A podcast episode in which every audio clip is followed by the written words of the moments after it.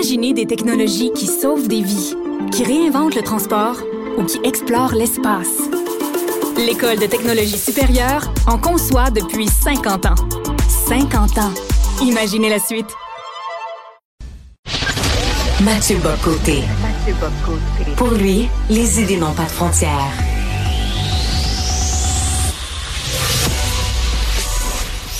Au contraire, les idées mènent le monde. Réflexion, observation, échange, critique, solution. Mathieu Bocoté. Alors, chers amis, bonjour, bonjour, bon matin, comme on dit quand de, la mauvaise formule. Alors, vous avez probablement vu passer en fin de semaine un texte très, très important de Jean-François Lisée dans Le Devoir, mais qui a beaucoup circulé sur les réseaux sociaux. Euh, le texte de Jean-François Lisée avait pour titre Identité anti-québécoise. Et il nommait dans ce texte essentiel une réalité qui était, je dirais, connue, qui était devinée, qui était sentie depuis très longtemps, mais qui tardait à percer dans l'espace public.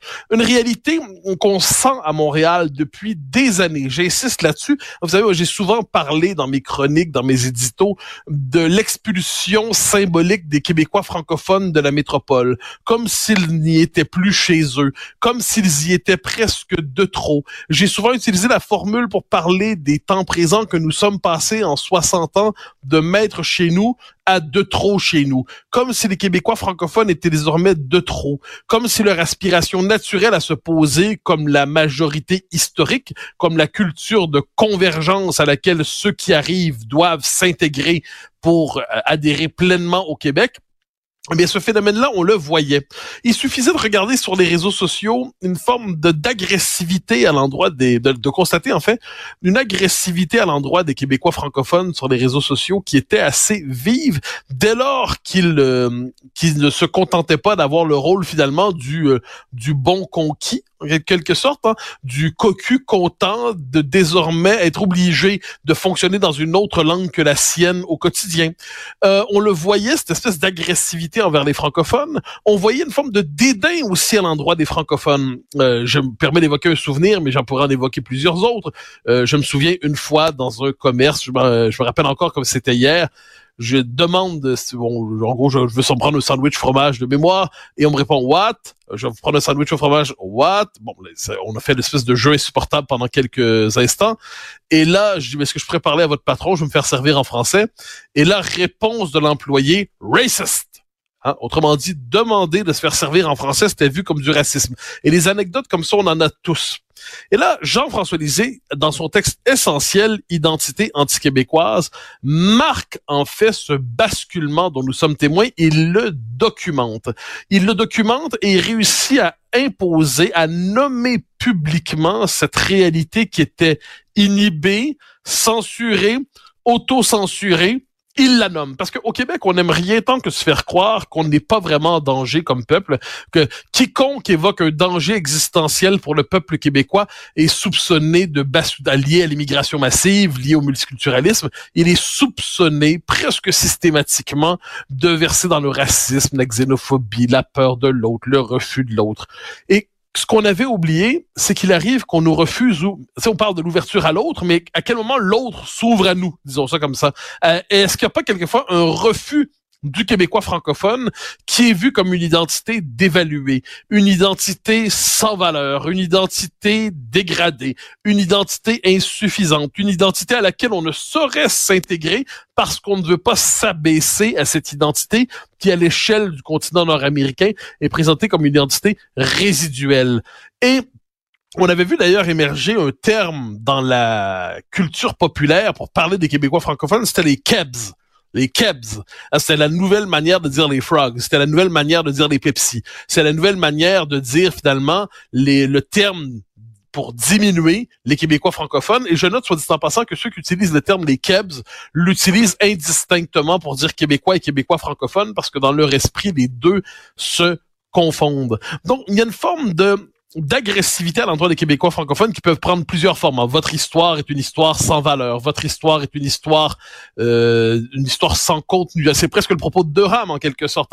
C'est Durham, mais qui nous revient à travers le sourire de l'idéologie diversitaire votre histoire ne vaut pas la peine d'être poursuivie. Vous êtes collectivement euh, plutôt inintéressant. Euh, vos femmes sont des femmes légères. Vous n'avez pas vraiment de valeur. Donc tout un vocabulaire assez méprisant à l'endroit des Québécois, des Québécois francophones depuis quelques années.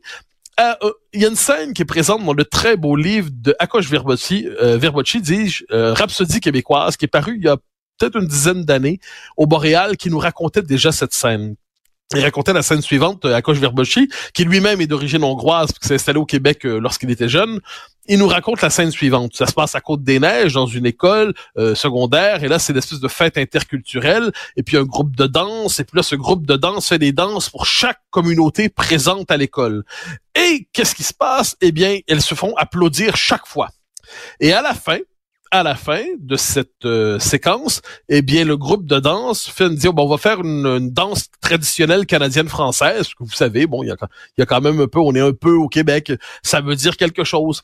Et là, la salle euh, se lève et se met à huer, à rire, à être très agressive contre le groupe parce qu'il veut faire cette danse, cette fois l'honneur d'une des manifestations de la diversité qui serait celle du peuple d'ici, des Québécois francophones. Et là, Akosh Verbocci nous racontait dans son livre qu'il y avait une très grande, le directeur était révolté, puis il a fait le tour des classes pour dire, mais pour qui vous prenez-vous? Vous crachez sur la société d'accueil, en quelque sorte. Il y a quelque chose de terrible. Donc, on parle toujours du racisme. On est dans une époque qui s'inquiète beaucoup du racisme. Puis, avec raison, le racisme est une plaie de l'esprit humain, est une maladie de l'âme humaine. Mais je soutiens, et c'est une formule que n'utilise pas Jean-François Lisée, je prends la peine de le dire, mais moi je l'utiliserai, que nous sommes aujourd'hui contemporains d'une forme de racisme anti-québécois. Et j'entends bien, les Québécois sont pas une race, évidemment, mais tel qu'on entend le mot racisme aujourd'hui, il y a aujourd'hui une forme de racisme anti-québécois au Québec, un racisme qui s'appuie sur toute une série de discours. Par exemple, qui s'appuie sur le discours dont on qu'on appelle woke aujourd'hui, hein, euh, cette espèce de grande revanche anti-occidentale, et on va nous dire les Québécois francophones sont des blancs comme les autres. Les Blancs sont par définition des dominateurs, des colonisateurs. Les Blancs doivent par définition mettre le genou à terre et demander pardon. Et quand on répond, vous savez, l'histoire québécoise est un peu plus complexe que ça. C'est pas l'histoire de l'anglo-saxon dominant qui s'installe partout dans le monde. Les Québécois sont eux-mêmes peuple colonisé. Eh bien, on nous répond avec un sourire souvent méchant, mais comment pourriez-vous être colonisé? Vous êtes blanc. Cessez de vous plaindre. Eh bien, ça, c'est ce qu'on appelle ne rien comprendre à l'histoire québécoise. il y a cette espèce d'antiracisme devenu fou qui est devenu le masque de racisme anti-blanc et qui frappe en particulier au Québec sur le mode du racisme anti-québécois pour dire vous êtes de trop chez vous. Dans la même logique, il y a le multiculturalisme canadien, le multiculturalisme canadien qui dit il y a au Canada, il y a plus de deux peuples fondateurs. Il y a simplement des communautés parmi d'autres, sous le signe de l'anglo-conformité. Et si vous, les Québécois, vous pensez que vous êtes un peuple, une commune, un peuple fondateur, une nation fondatrice, et que vous n'êtes pas une communauté parmi d'autres, vous n'êtes pas une nuance de la diversité, et que les personnes issues de l'immigration ont pour vocation de s'intégrer à la, ce qu'on appelle la majorité historique francophone, aux Québécois, pour adhérer pleinement à la nation, mais on nous présente ça comme du suprémacisme ethnique. C'est quand même donc le langage utilisé pour condamner le nazisme, pour condamner l'Afrique du Sud, pour condamner euh, autant de l'apartheid, pour condamner aussi euh, la ségrégation américaine, c'est un langage qui est utilisé aujourd'hui pour condamner l'aspiration qu'ont les Québécois à continuer à persévérer dans leur être collectivement, à se constituer comme un peuple à part entière. Et cette moi, je vois là-dedans une immense violence à l'endroit des Québécois francophones. S'ajoute à ça aussi, et je pense que ça, c'est la donnée qu'on ne peut pas, euh, qu'on ne veut pas s'avouer, mais parce qu'elle est centrale. Nous payons plus de 25 ans plus tard l'échec du référendum de 1995 sur l'indépendance. Un peuple n'échoue pas son indépendance à répétition sans en payer le prix. Un peuple n'échoue pas sa quête de l'indépendance sans régresser bien en delà de son point de départ. Hein. De manière suivante, je vous dirais, quand vous vous lancez dans une quête pour l'indépendance, soit vous réussissez, et là, vous avez le gros lot en quelque sorte. Soit vous perdez et vous retournez bien en deçà du point de départ, et c'est ce qu'on voit. Donc, prenez tous ces éléments-là ensemble. La, la, la, le wokisme contemporain, qui fonctionne sur le mode du racisme anti-blanc et qui culmine dans une forme de racisme anti-québécois parce que les Québécois sont vus en plus comme des blancs entre guillemets, mais en plus des, des blancs euh, qui euh, qui sentent, sentent euh, on pourrait dire s'attacheraient exagérément à une différence résiduelle en Amérique. Le multiculturalisme canadien, qui dit que globalement, dès lors qu'on se rappelle qu'on est un peuple, eh bien, on est dans le suprémacisme ethnique.